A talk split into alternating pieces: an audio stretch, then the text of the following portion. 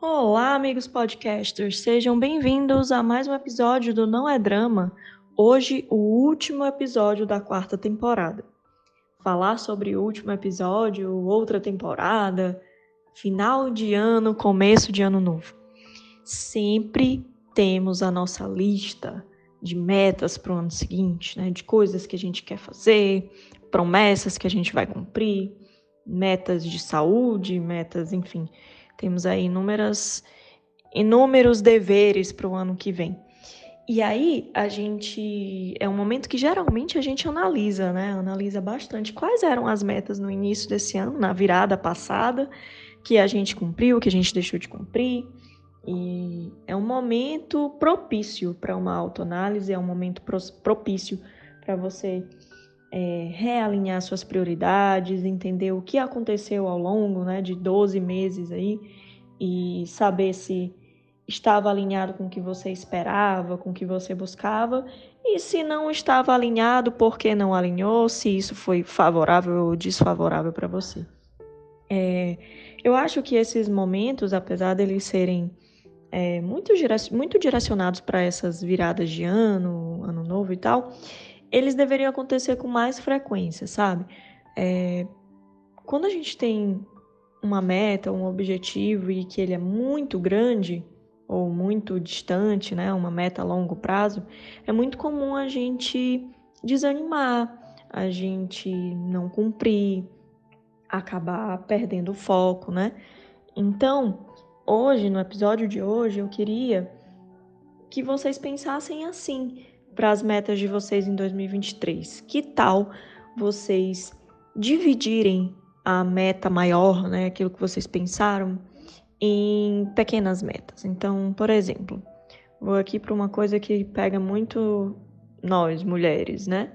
Ah, eu tenho um projeto de vida saudável em 2023 eu quero emagrecer, é, eu quero caber naquela roupa X, eu quero mudar de visual, enfim.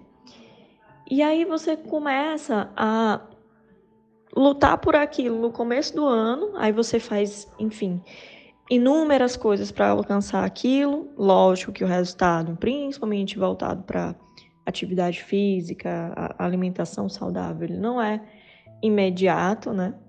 E aí você desanima, você não quer mais fazer. Então vamos dividir né, em pequenas metas, dividir em espaços menores de tempo para checagem, sabe? Então, de três em três meses eu vou checar se aquela minha meta está perto de ser alcançada ou não, vou realinhar, vou estabelecer uma nova meta, vou mudar a direção, o que, que eu preciso fazer para chegar naquilo. É, e acho, acho não, tenho certeza que em todos os anos, mas em especial esse, a sua meta principal deve ser cuidar da sua saúde mental, tá bom? É muito, muito, muito importante que a sua mente esteja em paz para que o seu corpo, então, consiga responder da melhor forma possível, que seu corpo consiga é, reagir, né? Botar o cropped e reagir de forma produtiva, de forma saudável mesmo, às exigências do ano que virá, tá bom?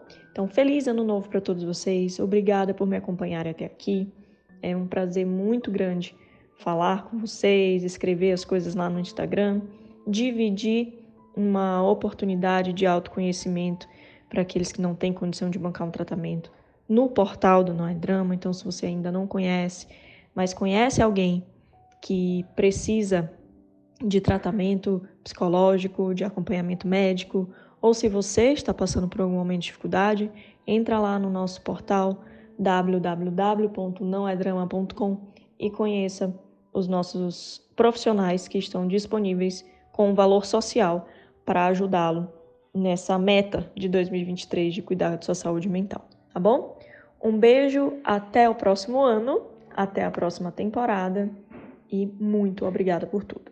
Tchau, tchau.